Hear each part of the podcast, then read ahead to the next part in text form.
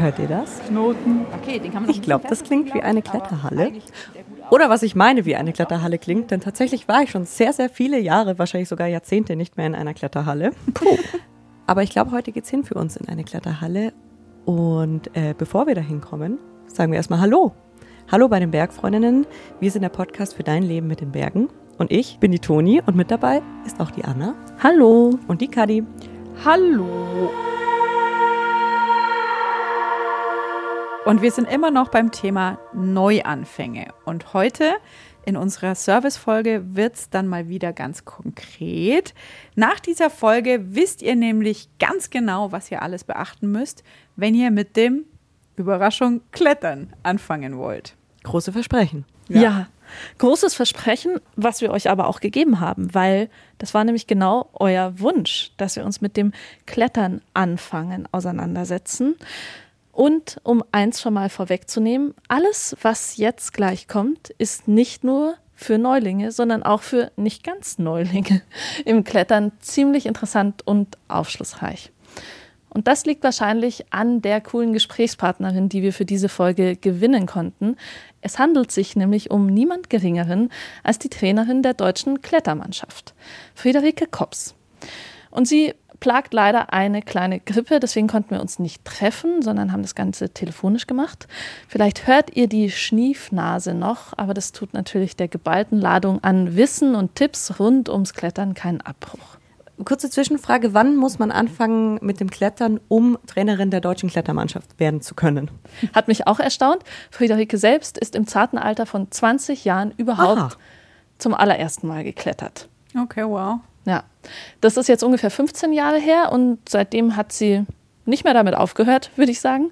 Also lasst euch anstecken von ihr. Nicht mit der Grippe, sondern mit der Lust am Klettern. Du bist ja schon jetzt eine Zeit lang in deinem Leben viel an Kletterwänden zu finden. Ja, richtig. Kannst du deine eigene Klettergeschichte kurz erzählen? Begonnen hat das 2003 als ich nach meinem Abi ein Jahr lang in Chile war und ähm, da eine Freundin besucht habe. Und die hat mich auf jeden Fall zum Klettern gebracht. Und das war draußen am Fels in Socaire, das ist ähm, in San Pedro de Atacama, das ist so eine Hochwüste. Und mhm. ähm, war auf jeden Fall ein super flashiges Ereignis. Nicht nur das Klettern an sich, sondern die ganze Umgebung, die Natur, das war einfach mega nice sehr besonders. Und dann auch das Klettern speziell. Als ich vor dieser Wand stand, hätte ich mir einfach im Leben nicht vorstellen können, da hochzuklettern. Eine gerade Wand mit ein paar Löchern drin und so. Und dann hat das funktioniert und ich war echt einfach ähm, ja, sehr überrascht. Und inzwischen bist du eine der drei TrainerInnen der deutschen Klettermannschaft. Genau, das ist natürlich nochmal irgendwie eine andere Geschichte. Weg vom eigenen Klettern hin zu meiner Entwicklung als Trainerin. Und das hat dann begonnen, als ich aus dem Ausland wiederkam, ähm, wurde glücklicherweise irgendwie ein oder zwei Jahre später in Wuppertal, wo ich gelebt habe, eine Kletterhalle eröffnet, die Wupperwende. Mhm. Und da ist dann irgendwie meine Kletterhallenkarriere gestartet quasi. Da habe ich angefangen, eine kleine Klettergruppe aufzubauen und irgendwie über diese Schiene als Trainerin der Wettkampfgruppe bin ich dann in den DAV geschlittert und habe mhm. 2017 ist es dann so gekommen, im Zuge der Entwicklung des Sportklettern olympisch oder vorläufige olympische Disziplin ist, gab es eine Förderung. Der DAV konnte eben feste Stellen für Trainer einrichten. Und in dem Zuge bin ich eben jetzt ja als Bundestrainerin für den DAV unterwegs. Verstehe. Das heißt, du arbeitest aktuell mit den Menschen, die in Deutschland so im Sportklettern wirklich ganz an der Spitze stehen aber im Laufe dieser Historie hast du schon viele, viele Menschen mit dem Klettern anfangen gesehen. Ja. Und jetzt komme ich gleich mit einer bisschen offensichtlichen Frage um die Ecke. Mhm. Ähm, was ist Klettern? Was ist der Unterschied zwischen Klettern und Bouldern, um es einfach zu machen für den Anfang? Klettern und Bouldern ist erstmal beides irgendwie eine Bewegungsform an der Wand. In beiden Fällen hat man es, äh, ich sage immer gerne, mit einem Bewegungsrätsel zu tun und dein Körper ist quasi das Sportgerät und dein Kopf, mit dem du dieses Bewegungsrätsel lösen kannst. Und es mhm. ist jedes Mal ein anderes und jedes Mal ein neues Rätsel und deshalb jedes Mal eine neue Herausforderung. Und beim Bouldern ist man ohne Seil unterwegs und klettert in der Regel bis zu 4,50 Meter circa. Auf jeden Fall in Hallen ist das eine Standardhöhe und springt dann ab auf eine Weichbodenmatte in der Halle oder draußen auf ein sogenanntes Crashpad. Und beim Klettern geht's in die Höhe, genau. Beide haben das Ziel, oben anzukommen. Und beim Klettern geht's ein bisschen höher hinaus, eben mit Seil und Gurt. In den Kletterhallen so um die 12 bis 15 Meter meist im Schnitt. Und man wird eben gesichert durch ein Seil, was entweder schon oben hängt, dann klettert man im Top Rope, oder man nimmt das Seil von unten mit nach oben und nutzt Sicherungshaken, Expressschlingen, um das Seil eben einzuhängen und sich Schritt für Schritt nach oben abzusichern. Noch so ein Begriff ist Sportklettern. Mhm. Was genau ist Sportklettern und wo ist das? Okay, ja, Sportklettern ist eigentlich das, was wir unter Klettern in der Halle verstehen. Ähm, beim Sportklettern finden wir eine Kletterroute vor, also eine Strecke, die man hochklettern will die bereits in gewissen Abständen Sicherungen, Zwischensicherungen in der Wand oder ja genau in der Wand drinnen oder draußen hat. Und in diese Zwischensicherungen kann man eben sein Seil einhängen. Und die Sportkletterrouten sind in der Regel auch so zwischen 12 und manchmal auch draußen um die 30 Meter lang, hören dann auf und dann kann man sich wieder abseilen. Mhm. Heißt also, Sportklettern bedeutet nicht unbedingt in der Halle, sondern eben auch am Fels. Mhm. Und was ist Klettern am Fels, was nicht Sportklettern ist? Da gibt es äh, dann wieder verschiedene Spielarten. Zum Beispiel die Möglichkeit, Mehrseillängen zu klettern, was auch im Sportklettern sein kann. Sprich, die Mehrseillängen können auch abgesichert sein schon aber da klettert man quasi im Überschlag mehrere Routen hintereinander, bis man ein tolles Gipfelerlebnis hat und für sich von da aus entweder abseilt oder absteigt. Dann gibt's noch das Tread Climbing, also das traditionelle Klettern, wo man Routen klettert, die nicht vorher abgesichert sind, wo nicht diese mhm. vorgefertigten Sicherungshaken quasi in der Wand sind, sondern man mit Zuhilfenahme von speziellen Sicherungsgeräten eben die Wandbedingungen nutzt, Löcher, Schlitze, was auch immer die Wand gerade hergibt, um sich eigene Sicherungen zu legen. Das gibt es in der Halle nicht, das gibt es auf jeden Fall nur draußen. Was ist der Klassiker? Womit fängt man an? Jetzt bei der Frage Halle oder Fels? Das kommt natürlich total drauf an, in welchem Umfeld man aufwächst und groß wird und welche Zugangsmöglichkeiten einem gegeben werden wenn man klassischerweise in den Bergen aufwächst und die Familie hat was mit Klettern zu tun, dann liegt es nahe, dass man schon im frühen Kindesalter vielleicht auch anfängt, alpin zu klettern schon oder ja, schon früh Sportklettern zu machen als kleines Kind. Und wenn du hier eher, wie ich zum Beispiel, man nicht so direkt den Kontakt zu den Bergen hat, liegt es nahe, dass man vielleicht den ersten Kontakt übers Sportklettern in der Halle bekommt. Mhm. Würdest du sagen, in der Halle wird eine Feldsituation gemimt oder ist es inzwischen was Eigenes? Ja, da sagst du direkt was. Also dieses Sportklettern und die Möglichkeit, in Kletterhallen zu klettern, das ist ja etwas, was in den letzten Jahren einfach enorm gewachsen ist. Es ist explodiert und ähm, die Sportart an sich hat sich entwickelt zu einer eigenen Sportart, das Hallenklettern, das Klettern am Plastik.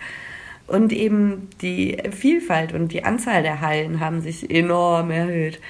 Ich würde schon sagen, das ist mittlerweile eine eigene Sportart. Und nicht jeder, der in der Kletterhalle klettern geht, geht auch automatisch am Fels klettern. Aus der Historie ist es ja so, dass man Kunstfels erzeugt hat und sich Möglichkeiten erzeugt hat, drinnen oder in, in, Perioden zu trainieren, in denen man nicht am Fels draußen trainieren konnte. Genau, um sich fit zu halten und noch fitter mhm. zu machen für, für Größeres in der Natur. Mhm. und mittlerweile äh, sind die meisten Menschen doch nicht auf der Suche nach den größeren Herausforderungen in der Natur, sondern die bleiben in der Halle und betreiben das als eigenen Sport. Unsere Hörerin Dani, mhm. die hat uns eine Sprachnachricht geschickt. Sie klettert in der Halle und am Fels mhm. und konnte am Fels ziemlich gut eine Sache identifizieren, die ihr Schwierigkeiten bereitet. Mhm. Und vielleicht fällt dir da etwas für sie ein. In der Halle ist es einfacher als am Fels zu klettern, weil ich in der Halle weniger Angst habe zu stürzen. Am Fels möchte ich einfach nicht fallen und das habe ich jetzt auch schon von mehreren gehört. Warum ist das so? Ich persönlich denke, es ist diese Struktur aus Plateaus, die in vielen äh, Felswänden nochmal drin ist, vor allem in den niedrigeren Graden. Und ganz ehrlich, auf so ein Plateau möchte keiner fallen. Gibt es Vorgehensweisen, wie ich mir diese Angst abtrainieren kann? Ja, liebe Dami, eigentlich hast du dir ganz viel von den Fragen, finde ich, schon selbst beantwortet. Du hast erwähnt, dass es Strukturen draußen gibt, die es in der Halle so nicht gibt, die oft so ein ja, so ein Felsvorsprung, der wirkt nochmal anders natürlich draußen, als wenn man drinnen ist und die ganze Wand gut im Überblick hat. Zweiter Unterschied ist, dass natürlich in den Hallen die Sicherungshaken auch immer einen feinen Abstand von manchmal nur einem halben Meter oder sowas haben, was natürlich sehr komfortabel ist, weil man in der Regel nie sehr weit fällt. Was zu tun ist, das ist wie bei allem das, was dir am meisten oder Angst bereitet, beziehungsweise was dir am schwersten fällt, so oft wiederholen, bis es dir überhaupt nicht mehr schwer fällt. Und da vom Leichten zum Schweren gehen. In der Halle weite Stürze imitieren und vielleicht auch mal so ein, es gibt ja durchaus Hallen mit Strukturen, wo du einen Vorsprung hast, dass du mal in so ein Dach, über eine Dachkante fällst oder dass du in dem Gelände, wo es dir am unkomfortabelsten ist, mit kleinen Hüpsern anfängst, deine Sturzangst zu trainieren und ähm, das dann auch draußen mal wagst, in immer größer werdenden Schritten. Und ich sagte ja, der erste Sprung ins Seil fühlt sich kacke an und, und dann der zweite, dritte, da ist schon ordentlich Adrenalin im Körper und dann irgendwann wird's cool. Du bringst mich direkt zur nächsten Grundsatzfrage, die bei alledem eine Riesenrolle spielt, wenn man anfängt. Kurs oder Not-Kurs? Würdest du sagen, das ist beim Klettern überhaupt eine Frage? Es ist nur dann eine Frage, wenn du keine Möglichkeit hast, irgendwie mit dem Klettern in Kontakt zu kommen, also wenn du keine Menschen kennst, quasi, die selber klettern und dieses Handwerk beherrschen, ist es quasi unmöglich, einfach anzufangen. Wenn man dann in eine Halle geht, wird in der Regel auch abgefragt, ob man gewisse Knoten beherrscht, Sicherungstechniken beherrscht, die einfach zum Klettern dazugehören. Und wenn dem nicht der Fall ist, so muss man einen Kurs belegen, um überhaupt starten zu können. Da gibt es ja diesen immer mal wieder genannten Satz, wer nicht sichern kann, kann nicht klettern. Mhm. Stimmt es? Insgesamt kann man natürlich auch klettern, ohne äh, sichern zu können. Nur gehört das beides zusammen. Es gehört zusammen wie Pommes und Ketchup. Würdest du sagen, in einem Kurs geht es nochmal vermehrt auch ums Sichern? Hm, es kommt natürlich darauf an, welchen Kurs man belegt. Es gibt die Anfängerkurse, wo man eventuell auch erstmal ans Klettern herangeführt wird und sich mit der Höhe ausprobiert und mit der Bewegung ausprobiert. Und wenn man daran Gefallen gefunden hat, also man muss nicht direkt sichern, sondern kann sich natürlich erstmal so ein bisschen mit ähm, dem Sport an sich auseinandersetzen. Mhm. Und wenn man Gefallen darin gefunden hat, gibt es unter anderem zum Beispiel die DAV Top Rope Kurse, in denen man dann lernt, Top Rope zu sichern. Das heißt, mhm. das Seil hängt von oben und man sich, zieht immer schön nach, dass man da, seinen Kletterpartner davor bewahrt, auf den Boden zu fallen. Mhm. Und da lernt man verschiedene Sicherungsgeräte kennen und die nötigen Knoten, den doppelten Achterknoten und kann damit quasi loslegen, in Hallen Top Rope zu klettern. Also das ist auch ein sehr westdeutsches Ding. In den meisten Hallen in Süddeutschland geht man direkt in den Vorstieg. Das heißt, da hängen dann nicht die Seile von oben runter gemütlich und man kann dann hochkrabbeln, sondern da hängen nur die Karabiner in der Wand und man nimmt das Seil eben von unten Stück für Stück mit nach oben, hängt das oben ein und wird dann abgelassen. Und die Sicherungstechnik ist da ja auch nochmal eine andere und dementsprechend gibt es auch nochmal einen anderen Kurs, um da die entsprechende Sicherungstechnik zu lernen und auch zu mhm. lernen, wie man das Seil richtig in die Karabiner einhängt und ja, alle möglichen Gefahrenquellen. Für Leute, die damit wirklich noch gar nie in Berührung waren, mit der Sicherungstechnik oder überhaupt mit der Situation zu klettern, könnten wir an der Stelle auch noch mal sagen, dass das Prinzip in beiden Sicherungstechniken, also ob jetzt im Vorstieg oder im Top Rope, ist, dass die sichernde Person, die kletternde Person mit ihrem eigenen Körpergewicht sichert. Mhm, das ist richtig, genau. Also die eine Person hängt am einen Seilende, die andere im Prinzip am anderen. Genau. Die andere steht in der Regel, also der Sichernde steht in der Regel fest verankert am Boden, mhm. beziehungsweise reagiert dynamisch auf die Aktion des Kletternden, indem er beim Vorstieg entweder entsprechend mehr Seil ausgibt oder den Sturz, falls er denn stürzt, angemessen abschätzt und entweder noch mehr Seil gibt, damit der um eine Kante rumfällt oder das Seil ein bisschen einnimmt, damit er eben nicht auf eine Kante fällt oder damit der Sturz weich wird. Und beim Top Rope sorgt man da eben für, dass überhaupt ein Sturz auf dem Boden vermieden wird, indem man das Seil achtsam nachzieht. Verstehe. Und apropos Seil, das ist jetzt auch noch mal sehr sachlich, aber wir könnten einmal ganz kurz das zum Klettern notwendige Equipment gemeinsam durchgehen. Jo. Ohne was geht's nicht? Es geht nicht ohne Seil. Man benötigt ein Kletterseil. Ähm, in der Regel ist man vielleicht, wenn man sich direkt ein eigenes Seil kauft, ein bisschen überfordert, weil es da super viele verschiedene gibt. Ähm, für eine Kletterhalle reicht von der Länge in der Regel ein 60 Meter Seil ganz locker, eher schon ein 40 Meter Seil in den meisten Hallen. Und dann sollte es einen gewissen Durchmesser haben. Da muss man aber, sollte man sich vielleicht so ein bisschen mehr mit befassen, als dass ich das jetzt in zwei Sätzen gesagt habe. Mhm. Dann braucht es ein Sicherungsgerät, mit dem man sichert. Da gibt es auch diverse verschiedene Geräte, Halbautomaten, Vollautomaten, Oldschool, New School und ähm, schon wirklich eine große Vielfalt mittlerweile. Allein deswegen lohnt es sich mal einen Kurs zu machen, um mal abzuchecken, mit welchem Gerät fühle ich mich am wohlsten und kann ich am besten sichern. Zum Verständnis, wer hat das Sicherungsgerät? Das Sicherungsgerät hat der Sichernde unten am Boden. Der Kletternde ist an seinem Klettergurt mit dem Seil verbunden durch den doppelten Achterknoten oder den Bulin. Okay. Was brauchen wir noch? Kletterschuhe braucht man noch. Also es empfiehlt sich sehr. In den ganz leichten Anfängertouren, so im dritten, vierten Grad, da kommt man vielleicht auch noch mit coolen Turnschuhen parat. Aber sobald man so ein bisschen wirklich anfangen will zu klettern, lohnt es sich auf jeden Fall in Kletterschuhe zu investieren. Und dann braucht man noch Chalk und einen Chalkbag. Ein Chalkbag, das ist der Kreidesack hinten, den die äh, Kletterer immer so lustig hinten am Gurt baumeln haben. Und da hinten kommt dann das Chalk rein, Magnesia. Welche Funktion hat das? Das benutzt man, wenn man feuchte, schwitzige Hände hat, um nicht von den Griffen abzurutschen. Am Sicherungsgerät ist noch ein Karabiner mit involviert.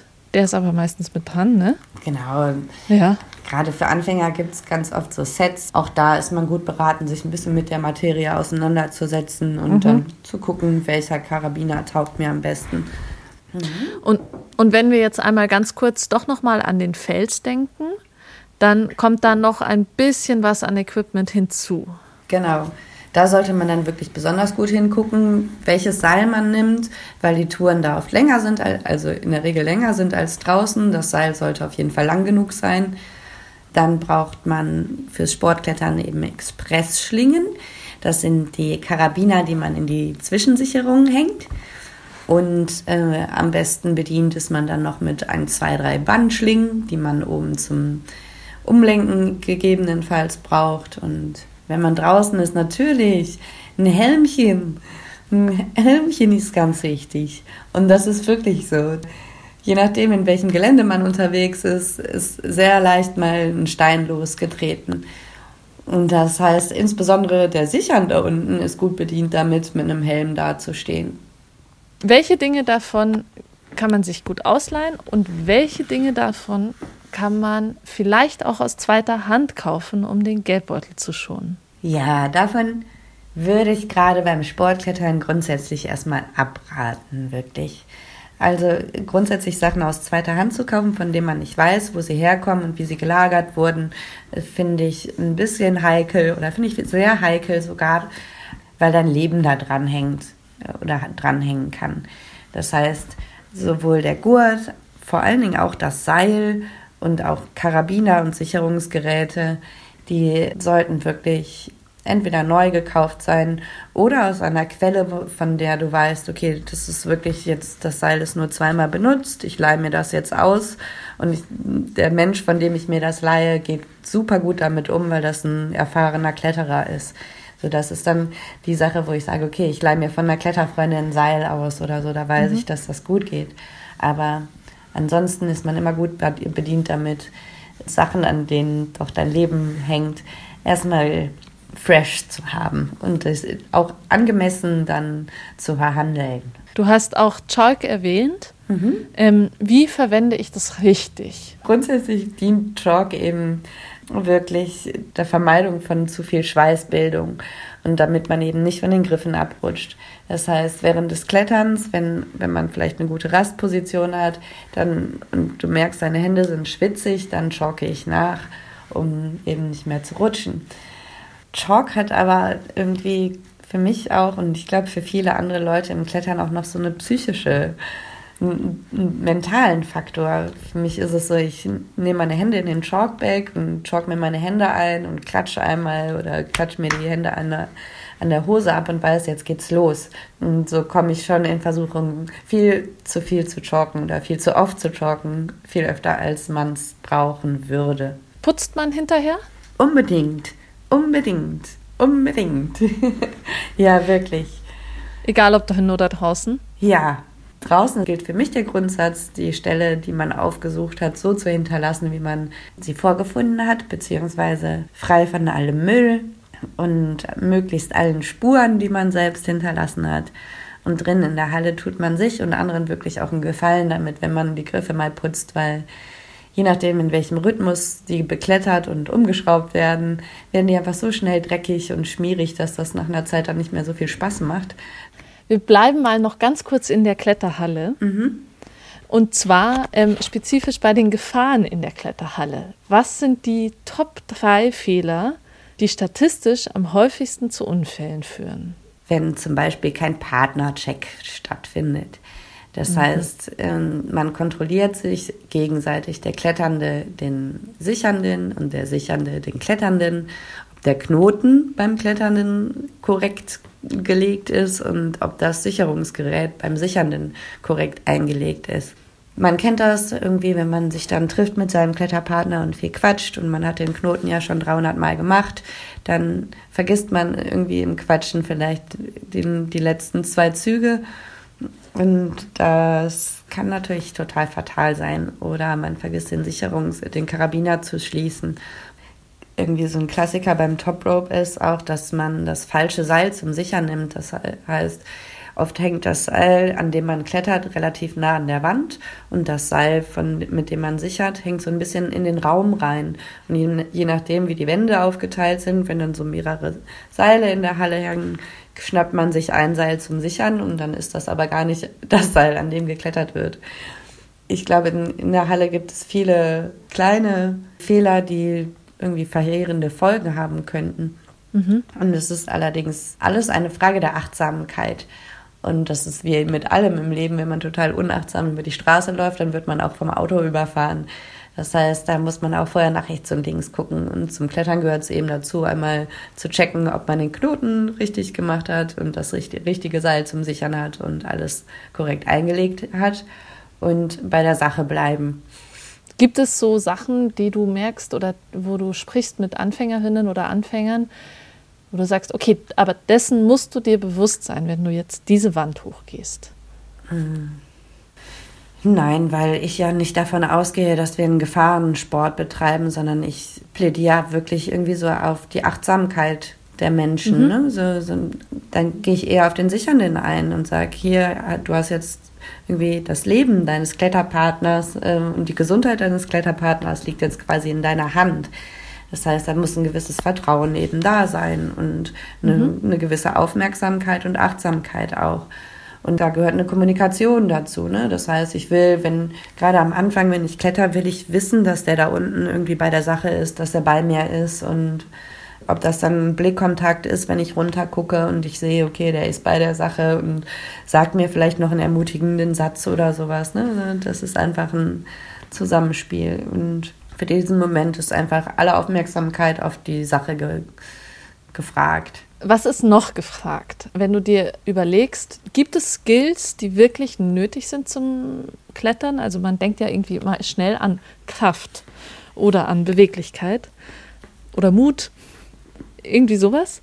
Und merkst du vielleicht auch immer wieder, dass es verzichtbare Skills gibt, bei denen die Leute irgendwie immer denken, das haben sie nicht, das würde sie am Klettern hindern, aber es ist eigentlich ein Irrtum. Und wenn es jetzt darum geht, überhaupt mit dem Klettern anzufangen, würde ich sagen, es gibt keine wirkliche Grundvoraussetzung, die unbedingt notwendig ist, um mal eine Kletterwand hochzuklettern. Das heißt, du sollst, wenn du körperlich gesund bist und selbst wenn nicht ganz, dann sollte mhm. es schaffbar sein, eine Kletterstrecke zu überwinden. Und wenn ich dich jetzt frage, was ist wichtiger, Kraft oder Beweglichkeit? Auch da kommt es natürlich absolut hm. darauf an, in welchem Wandgelände wir uns bewegen. Wenn ich einen riesengroßen Bizeps habe und voll mega viel Kraft, bringt mir das herzlich wenig, wenn ich auf einer Platte stehe, wo richtig schlechte Tritte sind, wo ich einfach nur Ruhe bewahren muss und ganz vorsichtig stehen muss und mich ganz langsam bewegen muss. Da mhm. hilft mir eher irgendwie dann ein Skill wie Beweglichkeit, dass ich meinen Fuß ziemlich hoch äh, anstellen kann und meine Hüfte über den Fuß kriege und richtig Druck auf den Fuß aufbauen kann. Reden wir noch kurz über die Schwierigkeitsskala, beziehungsweise Skalen ist es ja eigentlich. Ja, das ist wild. Welche ist für Anfängerinnen und Anfänger wichtig? Wichtig im Sportklettern, vor allen Dingen für die Halle, ist so die UIAA-Skala oder die französische Skala. In den meisten Hallen, vor allen Dingen in Westdeutschland, wird die UIAA-Skala genutzt und das sind die arabischen Zahlen.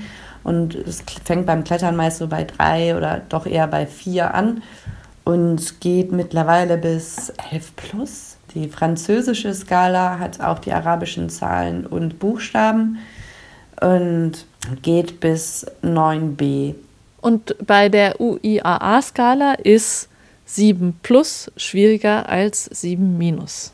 Das ist richtig, Oder? genau. Diese ne? Unterscheidung gibt es auch noch mit Plus und Minus. Vielleicht noch zu den Schwierigkeitsskalen und ist eine gute Orientierung für Anfänger. Die bewegen sich meist im Bereich so von drei, wenn es das denn gibt, drei bis sechsten Grad.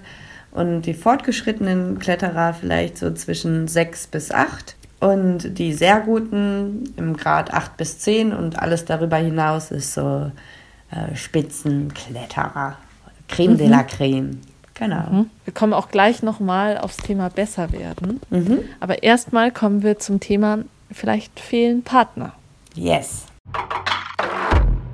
Der Wiedereinstieg, beziehungsweise jetzt eigentlich schon fast echt eher Neuanfang, fällt mir schwer, vor allem, weil der Partner oder die Partnerin fehlt. Freunde, sonstige, die man irgendwo findet, die einen auch ein bisschen mitreißen, pushen können und auch ein bisschen die Angst nehmen können. Und gerade auch als jemanden, der eher schwierig mit fremden Leuten in Kontakt kommt, fällt es mir da echt schwer, Wege zu finden. Einen Pro braucht man meistens dann auch nicht unbedingt oder fühlt sich dann auch immer eher ein bisschen schlecht. Also so Gleichgesinnte, die einen aber doch pushen können. Das ist bei mir so das größte Hemmnis. Es gibt schon einige Kletterhallen, die auch so Angebote schaffen, irgendwie so Klettertreffs, wo man einfach zusammenkommen kann, eben genau Leute, die keinen festen Kletterpartner haben oder deren Kletterpartner gerade irgendwie weggefallen ist oder so. Da kann man sich auf jeden Fall mal umgucken, ob es irgendwie in der, deiner lokalen Halle solche Angebote gibt, beziehungsweise das mal anregen da, weil das eigentlich immer eine ganz coole Idee ist. Ansonsten Vielleicht fällt es auch im Bouldern erstmal ein bisschen leichter, da in Kontakt zu kommen. Mhm weil man eben nicht auf einen Kletterpartner angewiesen ist, sondern da ein bisschen freier im Rudel miteinander bouldern kommt und super easy in Kontakt kommt. In der Regel habe ich die Klettermenschen als ein sehr offenes Volk erlebt. Das heißt, wenn man den Schritt auf sie zuwagt, auch wenn sich das vielleicht erstmal unkomfortabel anfühlt. In der Regel wird man irgendwie doch mit offenen Armen aufgenommen. Aber es ist auch organisatorisch manchmal ein bisschen schwierig, ne? weil man ja, alle sind inzwischen erwachsen, alle haben so ihr Leben eingerichtet und ihre Verpflichtungen und bla bla bla und am Ende fehlt die Zeit. Und wenn man sich dann auch noch abstimmen muss mit jemandem. Und da hat unser Hörer Toni auch was gefragt. Der will nämlich von dir wissen, inwiefern es Sinn macht, vielleicht doch alleine zu klettern. Ich spiel's dir mal vor. Hey, hier ist der Toni. Ich habe vor kurzem das Klettern angefangen, aber habe schnell gemerkt, dass dieser zwingend erforderliche Kletterpartner für die Sicherung auch zum Nachteil werden kann. Gerade jetzt im Spätherbst ist ein geiler Tag, du hast Bock auf Klettern, ja, aber dein Sicherungspartner hat keine Zeit. Deswegen jetzt meine Frage. Ich habe schon diverse Methoden gesehen, die durchaus zum Selbstsichern geeignet sind. Wollte aber mal fragen, ob es da jetzt wirklich verlässliche Methoden gibt, die man anwenden kann, oder ob die Meinung prinzipiell eher ist, definitiv Finger weg vom alleine klettern. Also der Toni redet vom draußen klettern. Es gibt natürlich Techniken, die es ermöglichen, alleine zu klettern. Aber jetzt einfach mal so ein bisschen drin rumversuchen selber und ausprobieren, wie das ist, um, um das machen zu können, halte ich für sehr fragwürdig und will ich auf gar keinen Fall an dieser Stelle eine Empfehlung für aussprechen. Damit sollte man sich ganz, ganz in Ruhe beschäftigen und wirklich auch überlegen, ob das jetzt die Sache wert ist, weil nach wie vor für mich ist definitiv Klettern auch eine Sache, die eben genau mit einem Kletterpartner und auch wegen des Kletterpartners, wegen der Gemeinsamkeit dann stattfindet. Wenn der Kletterpartner entfällt, dann würde ich zumindest persönlich eher auf die Alternative Bouldern zurückgreifen. Alles klar. Ich würde dich gerne noch fragen, Klettern und Zeit. Einerseits, wann sind deiner Meinung nach gute Zeitpunkte im Leben, um damit so anzufangen? Und was ist vielleicht so ein wöchentliches Pensum an Zeit, was Sinn macht, da zu investieren? Grundsätzlich ist man mit Glück gesegnet, wenn man mit jeder Sportart, in der man gut werden will, so früh wie möglich irgendwie anfängt. Das heißt, wenn ich von Kindesbeinen an mit dem Klettern äh, also in Kontakt bin und schon ganz früh irgendwie mit drei, vier, fünf Jahren meine ersten Klettererfahrungen, werde ich eine total gute Grundvoraussetzung haben, um später schwer und, und stark zu klettern. Ich glaube allerdings auch eine insgesamt eine breite sportliche Grundausbildung und viele verschiedene Skills sind hilfreich und gute Zubringer fürs Klettern, sei es Tanzen mhm. oder Leichtathletik oder Turnen oder Kampfsport. Also ich bin da Multibewegungsfan. Die meisten, die uns hören, sind ja keine Kinder mehr. Mhm. Also lohnt es sich trotzdem? Es, genau, auch, und wenn du nicht das Glück hattest, im Kindesalter schon anfangen können zu klettern, ist es möglich, wirklich jederzeit einzusteigen. Das ist so faszinierend an diesem Sport eben. Dadurch, dass du äh, so viele verschiedene Schwierigkeitsgrade und Spielarten hast, hast du wirklich auch für, für jedes Alter fast die Möglichkeit, damit anzufangen und einzusteigen. Also mein Ziel ist eigentlich schon, stetig so ein bisschen besser zu werden. Wie regelmäßig sollte ich klettern gehen? Hängt natürlich auch äh, davon ab, was du sonst noch an sportlichen Tätigkeiten mhm. in der Woche so tust. Grundsätzlich sollte man dann doch mindestens zwei bis dreimal die Woche irgendwie mhm. klettern gehen, wenn man Fortschritte erzielen will. Die ersten mhm. Steps und die ersten Fortschritte, die gehen ziemlich schnell und deshalb ist das auch irgendwie so pushend und ermutigend und motivierend. Und irgendwann erreicht man eben einen Punkt, wo man so ein bisschen mehr investieren muss. Und wenn du da immer noch besser werden willst, spätestens da sollte man dann schon zwei, dreimal die Woche in einer mhm. Kletterhalle mhm. verbringen. Was sind deine drei Gebote beim Anfangen? Dann würde ich sagen, es ist dann schon wieder sehr technikbezogen, aber einmal das Gesetz des Deadpointen, so des Todpunktes. Im Prinzip die Bewegung mit nach oben mitnehmen und von der Überlegung her nicht an den Griffen ziehen, sondern eben die Griffe nutzen, um nach oben zu steigen und da den Schwung nach oben zu generieren. Also schwingen statt reißen. mhm. Und auf das saubere Setzen der Füße achten, wohin ich meine Füße stelle. und wie ich meine Füße hinstelle, weil der Fokus ganz oft bei Anfängern und nicht nur bei Anfängern, auch in Situationen, wo man so ein bisschen panisch wird oder so, geht der Fokus ganz oft eben auf den Oberkörper, auf die Hände und daran so, oh, ich will nicht runterfallen und macht hier macht oben alles zu und die Hände greifen und man sieht gar nicht mehr die Möglichkeiten, die einem noch zur Verfügung stehen, nämlich unten mit den Füßen zu arbeiten, die Füße hinzustellen und aus den Beinen heraus aufzustehen. Mhm. Und ja, den Körperschwerpunkt immer wieder ins Gleichgewicht zu bringen, quasi. Immer wieder über die Trittfläche zu bekommen. Du sagtest, das kennen viele, dass man am Anfang irgendwie recht schnell besser wird und dann stagniert es vielleicht. Und das war eigentlich Danis erste Frage, die spiele ich dir auch noch mal vor. Mhm. Dani, die hat nämlich richtig Bock, besser ja, zu werden. Anscheinend schon. Ich habe im April mit 38 angefangen mit dem Klettern. In der Halle kann ich eine 6 Plus vorsteigen. Ich war ja, wegen meines Kopfes, weil der ja doch manchmal dann blockiert. Schon mal bei einer Hypnosetherapie, die mir wirklich gut geholfen hat. Ich glaube, der Fortschritt, den ich da gemacht habe, quasi von 0 auf 6 plus, der ist definitiv gut, nicht zu verachten, aber es reicht mir noch nicht. Also ich möchte gerne weiterkommen. Ich möchte gern den siebten Grad sicher vorsteigen. Wie kann ich trainieren? Um weitere Fortschritte zu machen. Also Fitness ist klar. Ich mache viel Fitness, ich mache sechsmal die Woche Sport mit Krafttraining, Crosstraining, auch ein bisschen Cardio, Körpermitte, alles völlig klar. Klimmzüge bin ich mega schlecht. Ist es wirklich so wichtig? Gibt es Techniken außer Arschbacken zusammenkneifen? Ja, das wären so meine Fragen. Wie kann ich mental und körperlich mich selbst unterstützen, noch besser zu werden? Puh, viele Fragen. Puh, ja, auch viele Themen angesprochen, sowohl körperlich als auch mental. Dadurch, dass ich überhaupt nicht weiß, mit welchem Wesen ich es hier zu tun habe, ist es auch ganz schwer, eine spezielle Trainingsempfehlung auszusprechen. Ich bin sehr hellhörig geworden, als du gesagt hast, oh, Klimmzüge bin ich ganz schlecht drin. Ja, wow, da haben wir doch direkt was, woran man arbeiten kann, worin man mit Sicherheit besser wird und was auch mit Sicherheit ein guter Zubringer für deine sportliche, deine körperliche Leistung im Klettern ist, weil du eben da den Zugapparat trainierst. Pauschal ist es nicht so, dass wenn du jetzt 15 äh, Klimmzüge auch noch mit Zusatzgewicht machst, du dann automatisch im siebten Grad gut klettern wirst gerade in dem Bereich wirklich total wichtig, so viele Bewegungserfahrungen, gerade wenn du relativ frisch angefangen hast zu klettern und das Klettern noch neu für dich ist, so viel wie möglich Zeit an der Wand und auch in diesem Grad versuchen zu verbringen und dich einfach anzufreunden mit der Art von etwas schwereren Bewegungen. Und je öfter man da drin ist und desto wohler du dich da in dieser Zone, in diesem Schwierigkeitsgrad fühlst, desto leichter wird es dir auch nachher fallen. Das ist ja irgendwie das Zaubern an diesem Klettern.